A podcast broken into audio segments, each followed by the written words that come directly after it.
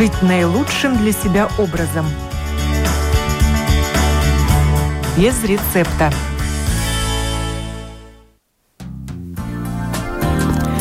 Доброе утро, уважаемые радиослушатели! В эфире программа о здоровом образе жизни без рецепта, и я ее автор и ведущая Оксана Донич. Как шрамы и татуировки влияют на здоровье? Такова тема сегодняшней программы.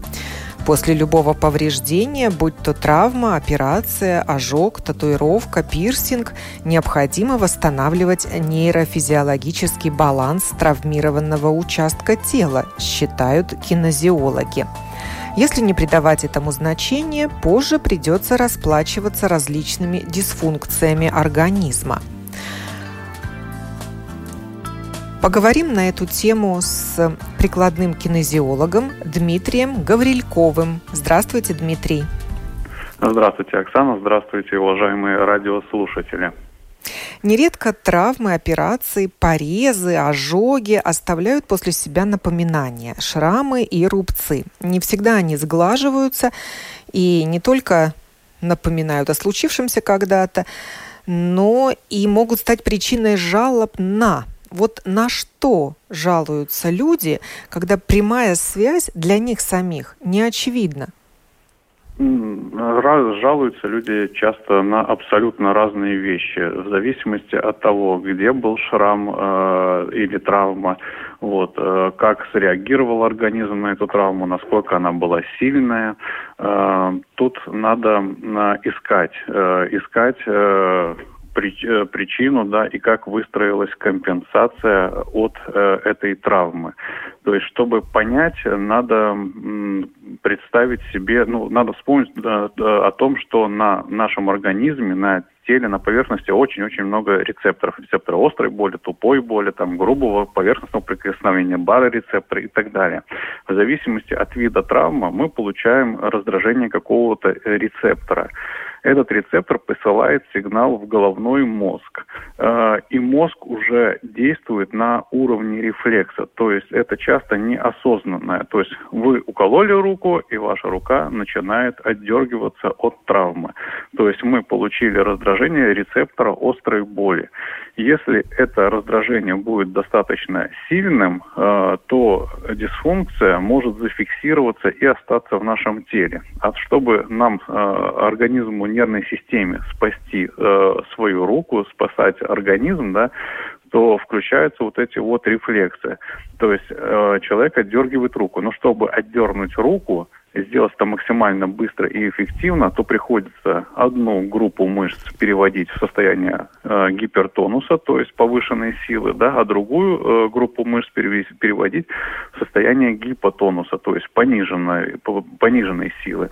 Вот. А когда эта дисфункция остается, то так вот и остается одна часть мышц в гипертонусе, а другая в гипотонусе. То есть что такое гипотонус? Это снижение силы, э, скорости реакции мышцы на возбуждение э, мышечного волокна. То есть э, мышца, грубо говоря, эм, становится, ну, она не совсем слабая, да, то есть, ну, работает процентов на 20 от того, как она должна сокращаться.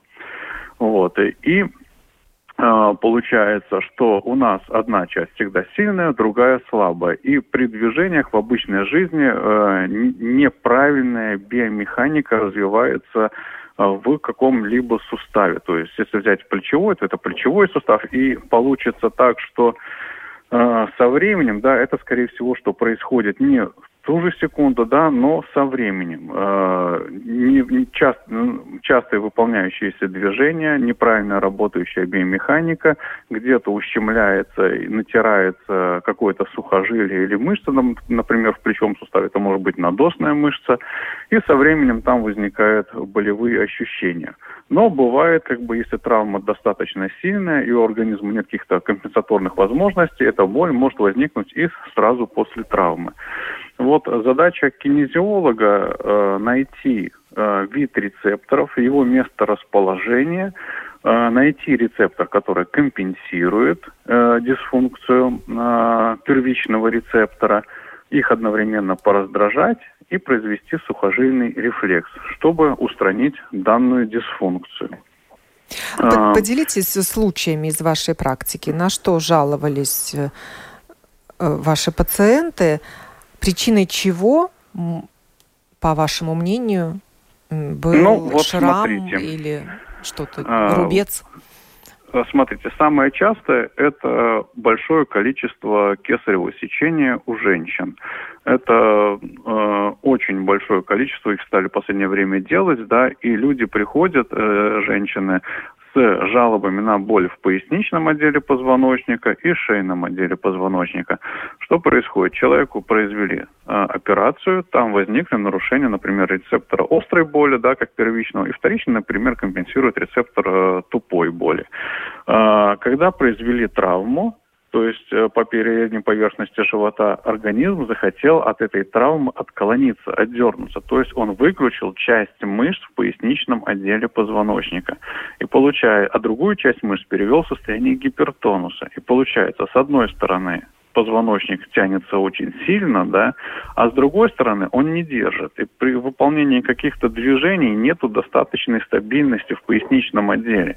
И получается, какие-то области позвоночника испытывают перегрузку. А там, где перегрузка, организм начинает включать какие-то компенсаторные э, реакции. Да? Он там может начать откладывать кальций, то есть там растут всякие экзостозы, остеофиты э, вдоль э, позвоночника, шипы так называемые. Вот. У кого-то, если не успевает развиться вот такие компенсации, изнашивается диск быстрее, потому что сильные перегрузки. У кого-то выходит грыжа, начинает сдавливать корешок.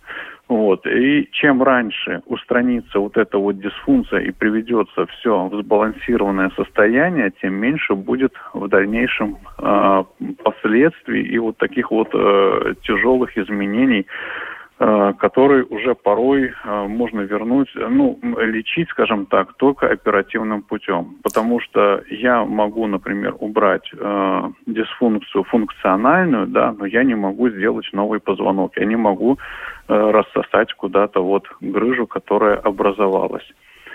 А через ну, какое время могут появиться эти нехорошие последствия? То есть ну, пройдут годы? У всех по-разному. У кого-то зависит от организма, да. Э, генетика, да, как, как, что мама с папой передали, зависит от того, какое количество травм было, насколько сильная травма была для данного конкретного человека. И тут абсолютно нет никакой зависимости там через год, через 10. Есть люди, у которых сразу же э, после, например, родов, вот у меня вчера женщина была, у нее сразу после родов начались проблемы с болями в поясничном отделе. Полечили, ну, боли ушли.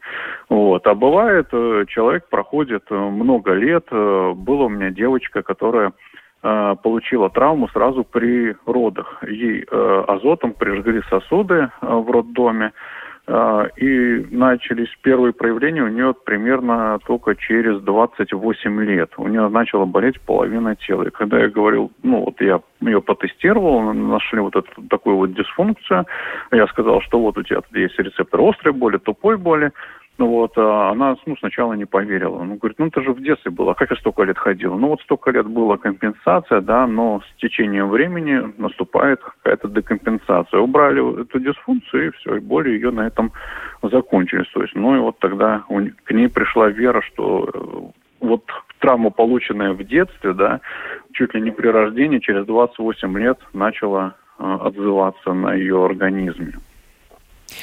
Ну, известно, что люди по-разному реагируют на шрамы и рубцы, так можем сказать. У одних они затягиваются очень быстро и остается едва заметный след, а у других образуются килоидные рубцы, и долго они не заживают, и бугристая кожа на поверхности, никакие кремы не спасают. Для кого больший риск приобрести какие-то дисфункции? А тут э, ни для кого это просто уже косметические дефекты, да, то есть там уже это обусловлено генетическими изменениями, там э, развитие соединительной ткани, да, то есть что касается образования келоидных рубцов. А, тут, э, как бы, опять же, врожденно. У кого-то болевой порог выше, у кого-то ниже, да. Одному человеку надо нанести менее тяжелую травму, и у него зафиксируется вот это вот рецепторное нарушение, а другому человеку надо нанести более серьезную травму.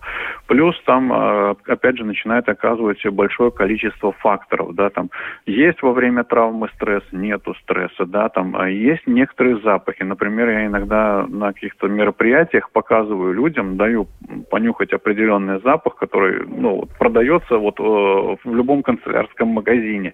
Вот. И легонечко просто так беру зубочисткой уколол. То есть мышца до этого была сильная, потом раз тестируем, и она слабая. И она уже никогда не станет сильной, да, если я не найду э, тот рецептор, ну, вот, которым я по, э, создал дисфункцию и не пролечу.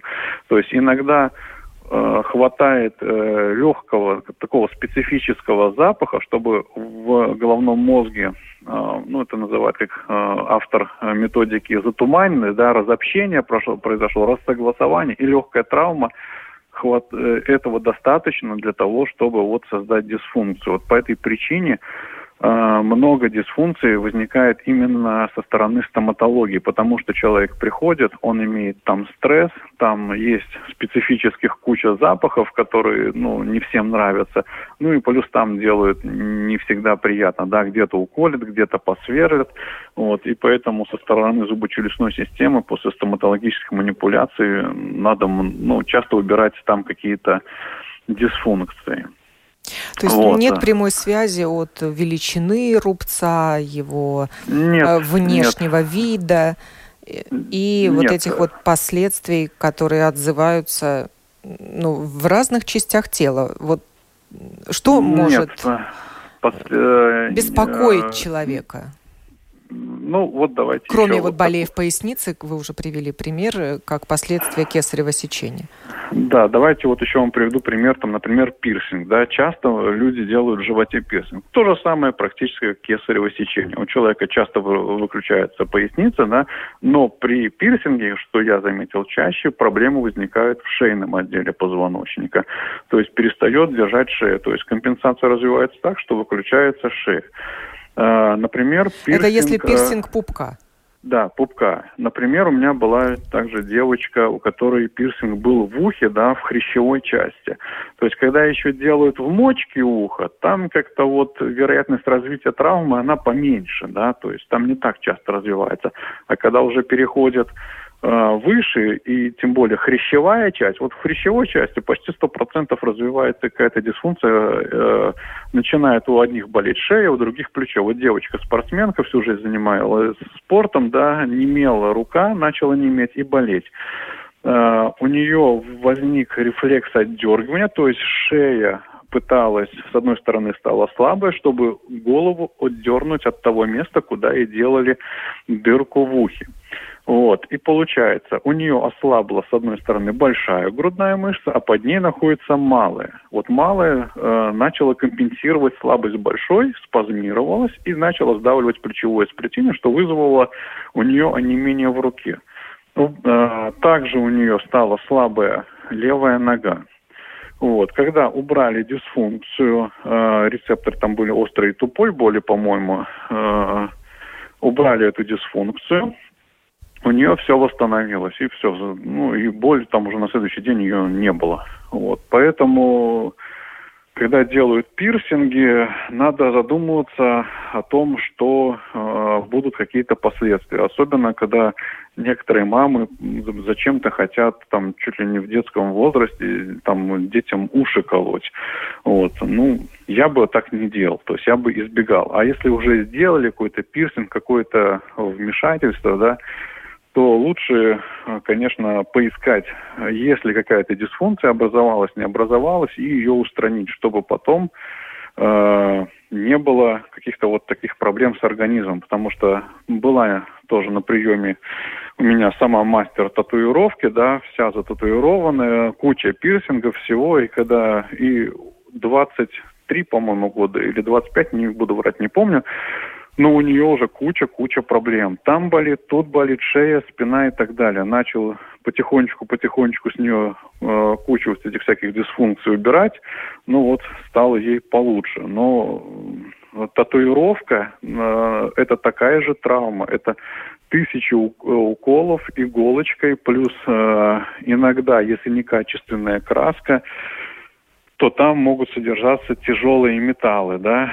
Они в небольшом количестве, но они уже в вас, и они у вас постоянно. То есть надо об этом помнить. Если вы уже делаете татуировку, то потом, опять же, желательно убрать дисфункцию, да, и искать э, мастера, который работает качественными красками, чтобы потом не происходило хроническое отравление. Я вот никогда не думала о такой связи татуировки, потом дисфункции организма. Ведь кажется, ну, какое-то поверхностное вмешательство, не порез, никто же не зашивает себя, ну, и шрамы да, не вы... остаются. Хотя это вопрос. Шрамы тоже mm. могут оставаться, если некачественно сделана татуировка. Да, вот мы, мне конкретно делали татуировку э, в области левой лопатки. И мастер, э, я тогда еще в этом ничего не понимал, делал весьма глубоко, было много крови, вот, и там образовалась такие, как аж выбухлость, э, выпуклость, да, то есть там образовался тот же шрам, то есть, и представьте, вам тысячу иголок, вот эти тысячу раз колят, э, и на протяжении, это, как правило, это занимает 4-5 часов за один сеанс, вот, и вас все время колят, колят в одно и то же место, потом протирают, там раздражение, и нервная система, она очень сильно устает. Потом это все э, колется в дерму, э, в глубокий слой кожи. Вот. Это также напрягает вашу иммунную систему, потому что выделяется лимфа и на коже, и что-то в лимфатическую ткань попадает. И многие отмечают даже воспаление лимфоузлов э, после татуировки, да, то есть это говорит о том, что нервная система напряглась, и то, что э, что-то попало в лимфу и в лимфатические сосуды, вот, и что провоцирует их воспаление. Поэтому желательно по возможности сеансы делать не длительные, да, э, и чтобы разнести э, вот этот стресс не в один раз э, вбухать все, да, а ну разнести и не напрягать сильно свою иммунную систему и нервную систему. Информация о том, что татуировка может нанести ощутимый удар для иммунной системы человека и стать катализатором серьезных патологических процессов, есть в интернете. Но, как правило, это связывают с риском инфицирования человека, решившего нанести рисунок на свое тело. Или, вот как вы уже сказали, э, краски, содержащие тяжелые металлы, тоже, конечно же, не на пользу пойдут организму. Но информация о том, что это связывается с дисфункциями органов, систем, вот я такой не нашла.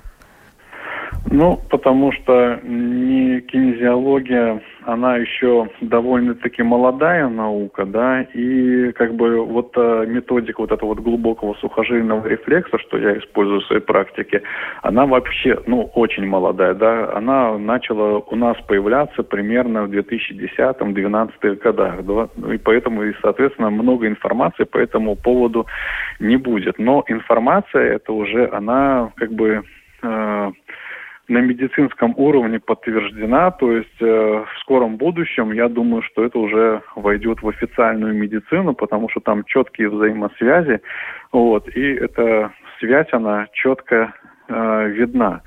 Ну, вот. То есть, ну, нет разницы, чем вы нанесете травму. Э, вопрос только в, в тех рецепторах, которые э, будут в дисфункции, и какой рефлекс э, возникнет. Там или отдергивание, или там еще другие какие-то рефлексы. Вот. А еще что хотелось сказать, это мамам на заметку, если у них было кесарево сечение, то э, ребенок э, не проходит по родовым путям, у него нет сжатия головки, разжатия, и часто у таких э, детей э, присутствует э, этот э, рефлекс Моро, да, то есть там ребенок не испытывает страха во время родов, а ему надо вот этот вот э, момент пройти, и поэтому то есть, если маме сделали кесарево, ее, во-первых, надо саму полечить, да, а второе, надо смотреть, чтобы у ребенка не было патологических примитивных рефлексов, потому что их лучше тоже сразу устранить, а иначе это будет влиять в дальнейшем на его, э, ну, психоэмоциональное развитие и на здоровье в принципе. А как они проявляются? У разных по-разному будет, в зависимости от активности рефлексов, да. У кого-то там отставание там в школе, у кого-то там гиперактивность, то есть, ну, тут у всех очень по-разному, да. Например, вот американское исследование, взяли, они там протестировали самоубийц, и когда они сделали статистику, то выяснили, что 85% из тех, кто произвел самоубийство, это тех, э, кого э, те, э, те люди, которые родились через кесарево сечение. У них из-за того, что они испытывают чувство страха при прохождении по родовым путям, у них э, в дальнейшем это чувство страха такое притупленное, да, они к своей жизни так относятся, ну, не так, э, у них работает сильный инстинкт самосохранения, как у человека, который родился, ну, нормальным естественным путем, скажем так. Интересное замечание. Да, ну, да. Э, да. И вот что, что я еще нашла, готовясь к этой программе, что женщинам надо быть особенно осторожными с татуировками и особенно противопоказано делать рисунок на пояснице. Почему? Ну, вот такое объяснение было. Им нельзя будет потом делать МРТ, потому что результаты могут быть недостоверны. И вот мы уже сказали, что в краске, которая вводится под кожу, содержатся металлы.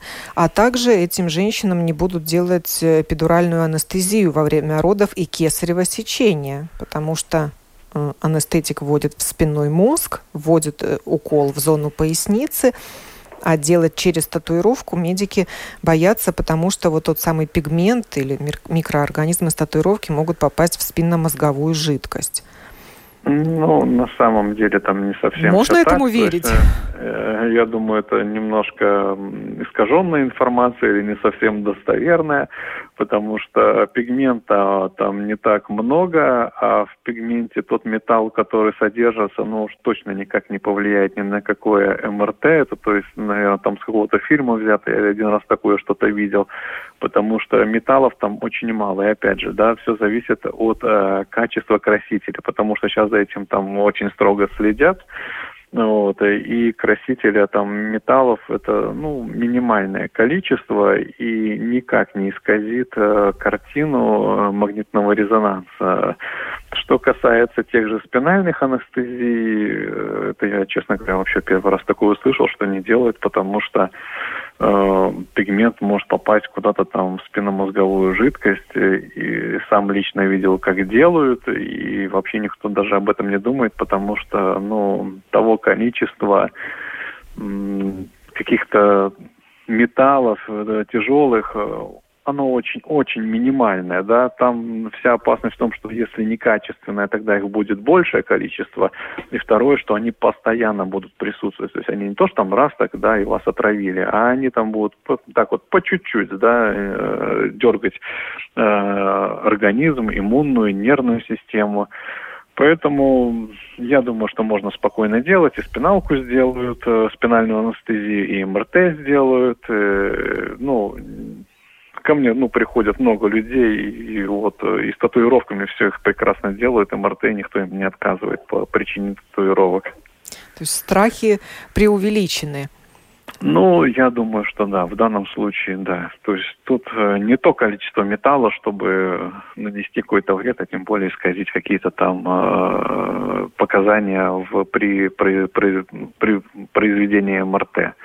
Поэтому можете спокойно с татуировками делать. Я сам лично себе делал, э, ну вот МРТ тазобедренного сустава, и при этом у меня была татуировка. Никто даже и не спрашивал, ничего, и на мне это никак не отразилось.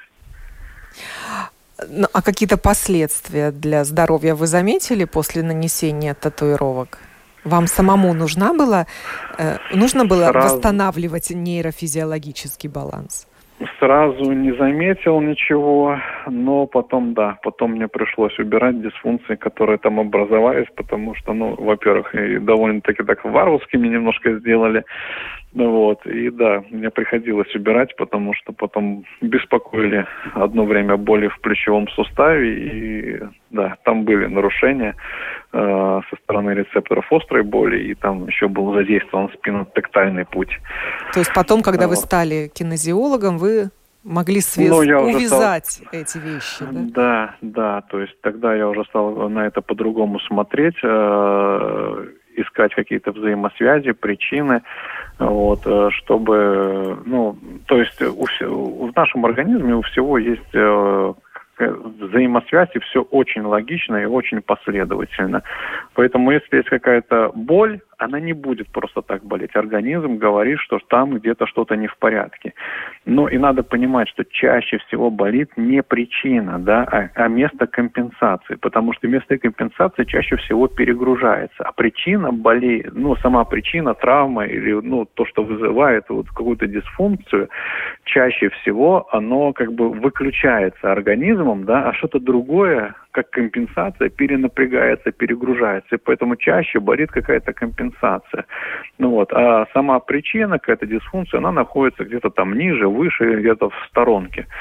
Поэтому надо вот так вот э, искать э, именно причину. И вот, например, вчера у меня был человек, э, причина была э, у него э, гры, это э, рубец после грыжи, да, э, паховой, оперировали, а болел у него плечевой сустав. И, то есть он, я ему вот смотрел силы мышц плечевого сустава, в области плечевого сустава, там все было слабое. Потом я его прошу поставить руку на рубец, у него усиливается. Вылечили, у него рука стала сильной. Я говорю, видите, я говорю, а плечо вообще ни при чем. Мы плечо ваше вообще не трогаем. То есть я его вообще никак не лечил. А причина была вот в паховой грыже, да, там выключились, э, получается, мышцы, которые держат э, поясничный отдел позвоночника. Когда мы создаем нагрузку на верхнюю часть, тело начинает крениться, да, и чтобы не упасть в сторону, организм начинает выключать. То есть если ну, вытянуто эта рука в сторону, мы на нее давим, то туловище начинает отклоняться в сторону. А когда мышца не работает, оно не может туловище удержать, и организм выключает э, мышцы плечевого пояса. И получается там неправильная биомеханика, потому что организм сразу скидывает оттуда нагрузку, вот, болит плечо, а причина вообще где-то там в животе оказывается. То есть, зная такую взаимосвязь, вы, наверное, всегда спрашиваете своих пациентов, а есть ли у вас шрамы, да, рубцы, это, татуировки, это, пирсинг, это, ну, если этого это, не видно это, сразу? Это стандартный вопрос у меня сразу же идет. Э, то есть э, а какие были операции, переломы, травмы, там я сразу смотрю, где есть какие-то, потому что человек может не помнить, может не знать, то есть, э, на голове, на лице там часто всякие шрамики, вот, и сразу начинаю как бы с, с проверки их, да, и смотреть, какой шрам, какая дисфункция, самое, ну, главное в данный момент, убираю оттуда самую большую проблему, ну, а потом уже иду по мелочам стараюсь убрать более мелкие дисфункции, чтобы ну, не растягиваться на 10 сеансов, а за один раз максимально все убрать.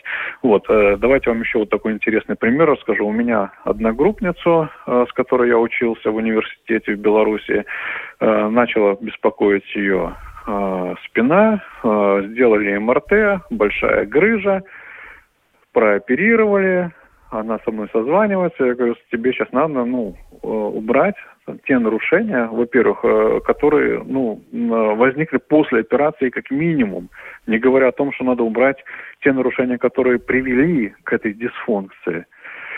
Вот. Ну, по интернету, конечно, по скайпу это все профанация, ну, как могли, так делали, да, но тем не менее не получилось, да, потому что, ну, там некому ее протестировать, а я по интернету это сделать не могу. И через два дня у нее опять возобновляются боли из-за того, что мышцы так и не включились и не держали, и повторно вылазят остатки диска у нее, ну, в виде грыжи, скажем так, э, опять в спинномозговой канал. Ну вот, поэтому получили, если произвели какую-то операцию, да, не надо сильно долго затягивать, надо как минимум убрать то, что привело к этой операции, да, а второе, это надо убрать уже последствия самой операции.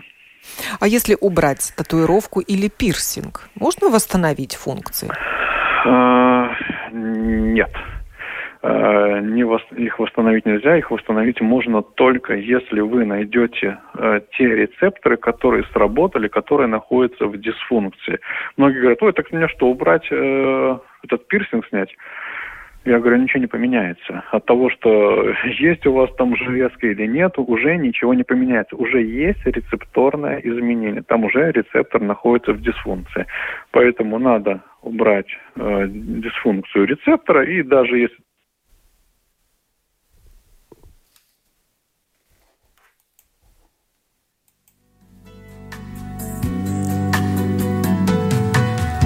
Отключился наш гость. Сейчас наберу его еще раз. Алло, алло.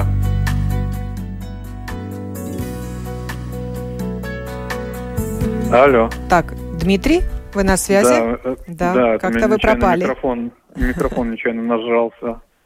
На, на каком моменте я пропал? Нет, нет, буквально пара секунд прошло. А, хорошо.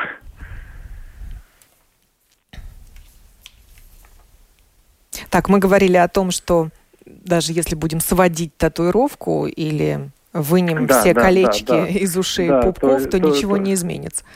Да, то есть надо убрать дисфункцию, и потом даже можете носить свое колечко, там продолжать дальше. Главное убрать вот это рецепторное нарушение. И еще хотелось, что интересное, тут я вот тут читал, смотрел информацию, по поводу выведения татуировок. Э, когда их начинают э, выводить, часто те вещества, которые ну, вводятся при татуировке, э, пигменты, они не в неактивном состоянии, они не несут сильно большой ну, сильно большого вреда. А вот когда лазером начинают выжигать, часто, ну, то есть что такое? Они, берут это вещество, начинают разлагать на мелкие частицы чтобы э, потом макрофаги их поедали, да, и разносили либо по организму, либо пытались как-то вывести. И вот часто, когда начинают дробить вот эти пигменты, они э, превращаются уже в неполезные такие вещества, то есть из неактивных переходят в активные и активные, ну, канцерогенные, скажем так. Поэтому тут не всегда выводить ту же татуировку – это благо. Вот. Тут надо знать, какие пигменты, из чего состоят и на что они разлагаются при воздействии того же лазера. Ну, в косметологическом центре, скорее всего, что вам об этом ничего не скажут. То есть тут надо самому лезть, интересоваться и изучать эту тему. Тогда вообще любые лазерные манипуляции потенциально ну, могут не, быть опасны? Э, если я имею в виду то, что, э, то, что для выведения татуировки. Э, лазер нет, не всегда он опасен. А, опасность в том, что какое-то вещество, да, там, например, там оксид там, меди или еще что-то, при воздействии лазера, то есть там э, пигмент, он состоит из органического вещества, имеет свою там кристаллическую решетку. А когда воздействует лазер, он разрушает это органическое вещество на разные частички, да, и вот а некоторые из этих частичек могут, э, когда они уже э, разъединены из кристаллической решетки, переходить в канцерогенную форму какую-то. То есть, ну, то, что будет способствовать образованию онкологии. И то есть поэтому э, не всегда полезно уже пытаться выводить э, то, что уже нататуировано. То есть тут надо в этой теме очень глубоко разбираться, какие красители, на что разлагаются, э, лучше оставить или лучше убрать. То есть тут надо ну, глубоко в эту тему погружаться. Но вы свои так, чтобы... татуировки выводить не стали? Нет, э, мне мои как бы нравятся, да. Они меня уже не беспокоят, так как э, пролечены дисфункции, ну, поэтому есть и есть, но выводить нет.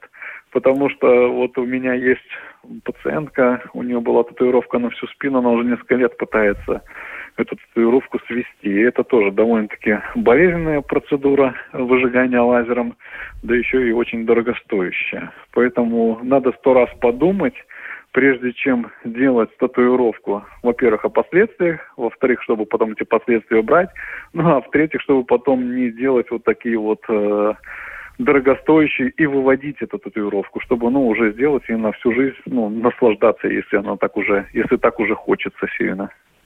Ну и в конце программы хотелось бы узнать, а, собственно, как э, кинезиолог снимает дисфункции? Конечно, по радио мы это не сможем показать, но, может быть, вы ну, нам расскажете? По, такой самый такой простой пример, да, например, э, э, пирсинг в пупке э, произошло э, раздражение рецепторов острой боли. То есть это значит, скорее всего, что будет первичный рецептор. У первичного рецептора всегда есть тот, который пытается его скомпенсировать. Называется вторичным, да, и, как правило, в паре с рецептором острой боли идет рецептор тупой боли. Тогда мы покалываем, находим место, покалываем, и Чем? в другом месте ну, зубочисткой, чем-нибудь остреньким, неважно чем. Просто вот что-то остренькое, что создает такую как бы острую боль. А вторую, в другом месте, либо рядышком, ну, это опять же надо найти точное место, определить, мы похлопываем, да, это уже рецептор тупой боли. Мы одновременно покалываем, похлопываем, и после этого производим сухожильный рефлекс. То есть стукаем по сухожилию, чтобы произошел рефлекс. Пальцами? Тогда там... А? Пальцами стукаете? Да, пальцами. Да, можно пальцами, можно молоточком, там, можно, чтобы моргательный рефлекс сработал, можно так э, между глаз чуть-чуть так, ну, как бы стукнуть по носу, и глаза моргнут, и этого уже может быть достаточно. То есть вот. в вашем арсенале только ваши руки, больше ничего? Ну, руки, зубочистка там, э, ну, еще есть там назоды там для тестирования, опять же, тяжелых металлов и так далее э, там какие-то травки, препараты, которыми можно там уже, ну, другие биохимические дисфункции под, ну, пытаться подобрать, подлечить. Вот. Ну и да, и, наверное, это все. Руки, э, вот эти вот э, э, вещества и голова, больше ничего. И знания. Ну да. И, как вы уже сказали, кинезиология достаточно молодая наука, может быть, не всеми признанная, можно считать это альтернативной медициной? Ну, наверное, пока что она так и считается, как бы, ну, в таком мире. Но я знаю, что уже в некоторых странах она признана официально. Не буду врать, там в какой-то из скандинавских стран она там уже, по-моему, даже в, в университете преподается. Вот. В Литве уже тоже это как э, вписана специальность. Вот. Э, там с прошлого, по-моему, года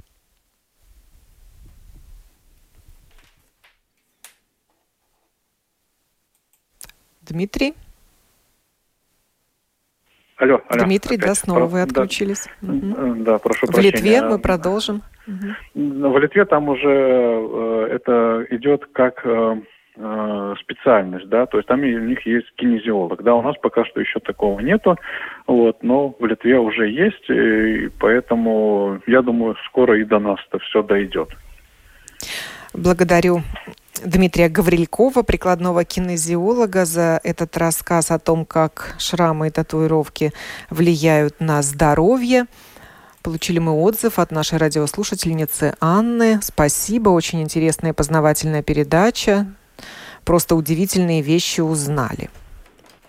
Так что, Дмитрий, спасибо вам от Спасибо вам всех большое. радиослушателей за познавательную программу, которую подготовила и провела я, Оксана Донич. До новых встреч в эфире.